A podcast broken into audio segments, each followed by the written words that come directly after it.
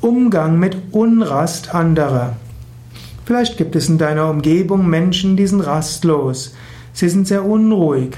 Du würdest ihnen gerne helfen. Was kannst du tun? Vermutlich das Beste wäre, rate dem Menschen, der voller Unrast ist, zu Meditation und Yoga. Jemand, der Yoga übt, der wird zur Ruhe kommen.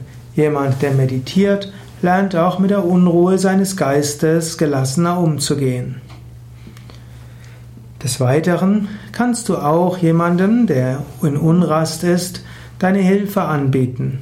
Du kannst ihm oder ihr sagen, du kannst auf mich zählen.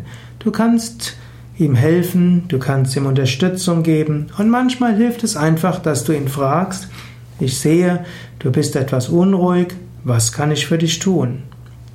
Warte jetzt nicht, warte jetzt nicht nur zehn Sekunden lang, sondern länger. Meistens ein Mensch, der, der rastlos ist, wird zuerst sagen, ist schon okay, ich, geht schon, ich komme allein zurecht. Wenn du gleich weggehst, dann hast du deine Antwort. Wenn du aber fragst und dann eine Weile noch da bleibst, vielleicht den anderen fragend anschaust, dann wird er vielleicht doch etwas sagen, was du tun kannst.